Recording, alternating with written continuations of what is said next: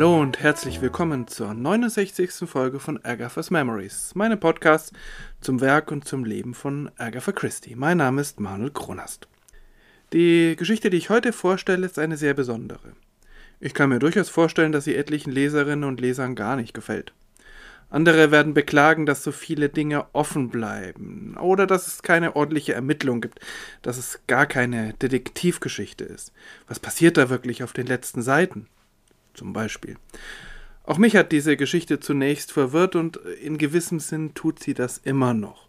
Ich musste sie mehrmals lesen und habe dabei immer wieder neue Zusammenhänge, Tiefen und Anspielungen entdeckt. Kurz, sie hat mir sehr gut gefallen. Agatha Christie ist für ihre Verhältnisse sehr sparsam mit Dialogen, beschreibt sehr viel. Es gibt diesmal wirklich die, die volle Portion ähm, märchenhafte Stimmung. Und die Geschichte beseitigt die allerletzten Zweifel. Mr. Quinn ist in der Tat eine übernatürliche Gestalt.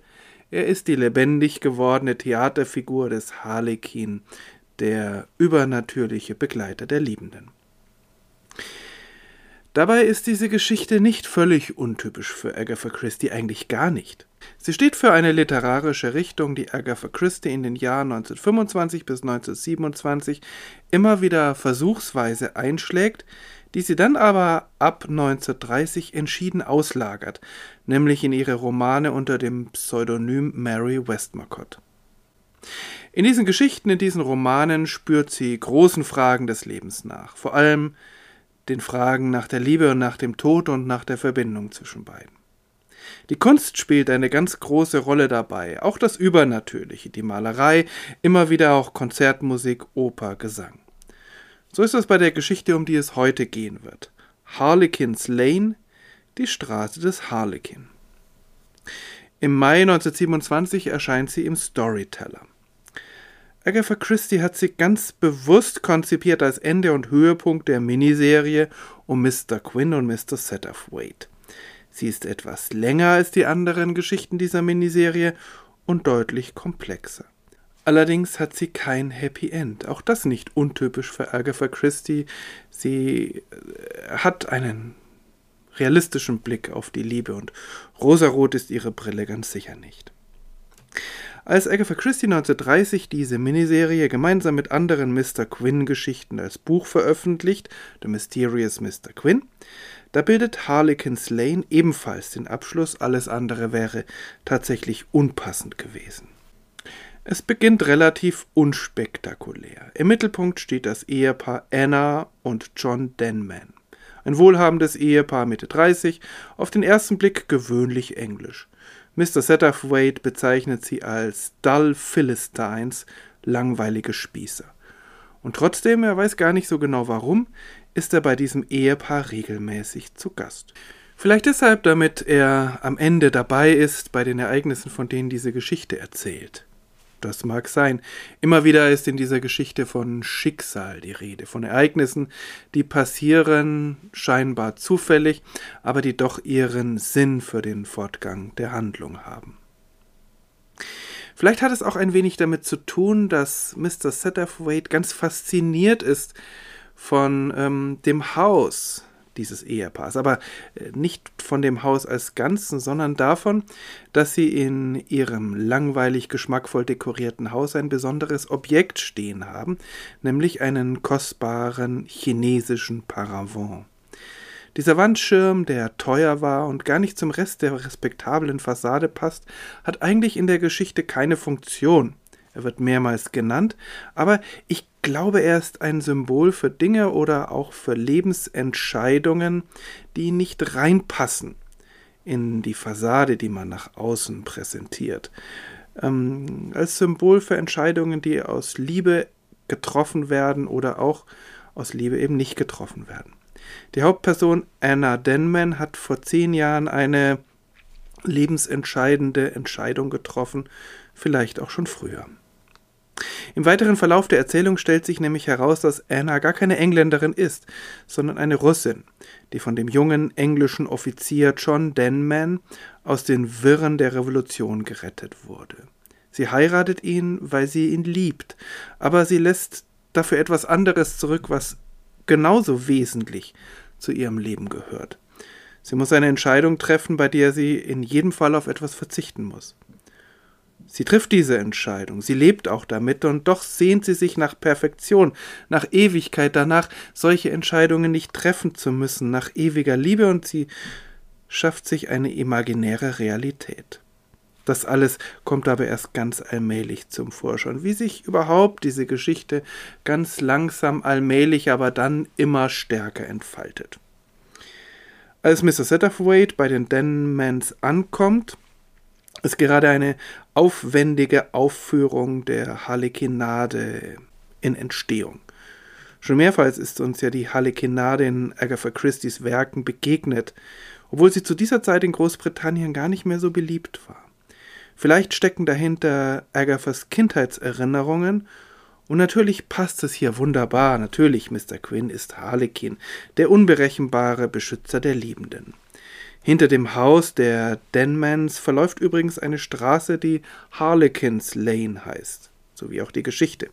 Die Dorfbewohner nennen sie auch Lovers Lane und sie endet an einem gemütlichen, wenn auch verfallenen Cottage und an einer Müllhalde.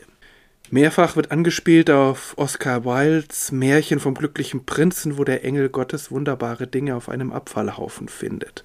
Aber was das mit dieser Geschichte hier zu tun hat, das bleibt uns Leserinnen und Lesern überlassen. Zurück zur Aufführung der Harlekinade. Dafür wird eigens eine ganz neue Musik geschrieben von dem modernen Komponisten Claude Wickham. Die Darstellung seiner Persönlichkeit schwankt zwischen komisch und respektvoll.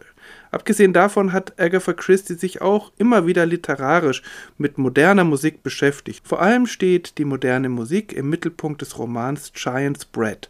Den veröffentlicht sie 1930 als Mary Westmacott, übrigens im gleichen Monat wie den Sammelband The Mysterious Mr. Quinn.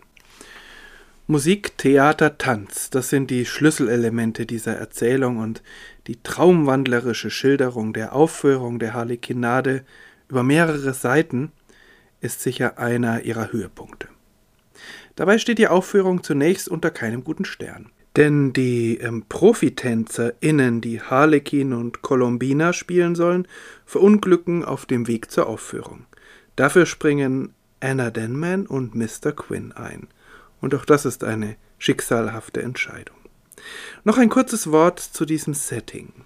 Auf der einen Seite benutzt Agatha Christie eine sehr ärgerliche Formulierung, mindestens aus heutiger Sicht, aber ich finde auch unabhängig davon, wie Fat Jewess für die reiche Gönnerin des modernen Komponisten und für die Organisatorin dieser Aufführung. Andererseits wird diese Frau positiv geschildert. Ihre Religionszugehörigkeit spielt in keiner Weise irgendeine Rolle. Agatha Christie entwirft überhaupt nicht nur in dieser Geschichte, sondern auch in anderen ein Bild dieser Gesellschaftsschicht, dieser Oberschicht, die aber sehr künstlerisch orientiert ist, diese Schicht, zu der auch Mr. Satterthwaite gehört, und dieses Bild ist offen und multikulturell für damalige Zeiten zumindest. Da gibt es eigentlich keinen Unterschied aus welchem Land jemand kommt. Und wieder einmal fallen hier die typischen Engländerinnen und Engländer dagegen ab. Agatha Christie verwendet in dieser Geschichte eine Vielzahl von Bildern, sie behandelt eine große Bandbreite von Themen. Vieles davon kommt aber erst beim mehrmaligen Lesen an die Oberfläche, einiges bleibt nur angedeutet. Natürlich ist es in erster Linie eine Geschichte über die Liebe. Es lassen sich gleich zwei Dreiecke konstruieren, von denen allerdings nur eins tatsächlich zum Tragen kommt. Aber dann gibt es noch ein weiteres Dreieck, bestehend aus Anna Denman, John Denman und dem Tanz. Das zieht sich durch die ganze Geschichte. Es gibt viele Szenen, Sätze, Bilder, die dadurch eine neue Bedeutung bekommen, ohne wirklich auserklärt zu werden. Die spannende Frage dahinter, wie gehe ich damit um, dass das Leben nicht perfekt ist, dass Liebe nicht perfekt ist, dass jede Entscheidung für etwas auch eine Entscheidung gegen etwas anderes ist? Integriere ich dieses Dilemma in mein Leben oder scheitere ich daran? Ich kann mir gut vorstellen, dass da auch eine Menge autobiografische Anklänge drin sind. Angefangen von der Enttäuschung Agathas, dass sie niemals eine Opernsängerin werden würde. Dann zum Scheitern ihrer Ehe und davon, dass sie Abschied von ihrer Mutter nehmen musste. Immer wieder muss sie Entscheidungen treffen und es ist ganz klar, dass sie ähm, durch diese Entscheidungen anderes ausschließt. Und das greift sie immer wieder zumindest ganz vage in ihren Erzählungen auf. Manche Bilder sind heute nicht mehr auf Anhieb zu verstehen. Zum Beispiel vergleicht Mr. Satterthwaite Anna Denman mit einer Dutch Doll. Es waren damals beliebte Puppen, die eigentlich gar nicht aus den Niederlanden stammten, sondern aus Südtirol. Holzpuppen, die unbekleidet und ohne deutliche Persönlichkeitsmerkmale gefertigt wurden und dann von Kindern je nach Bedarf eingekleidet werden konnten. Wer mag, kann hier natürlich Bezüge zur Geschichte feststellen.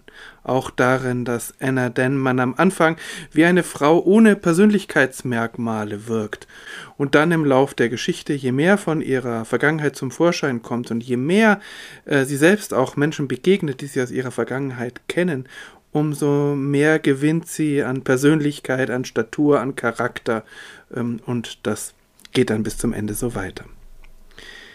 Die Geschichte ist märchenhaft, tragisch, tiefgründig und sehr dicht konstruiert. Fast alles hat Bedeutung oder könnte es zumindest haben.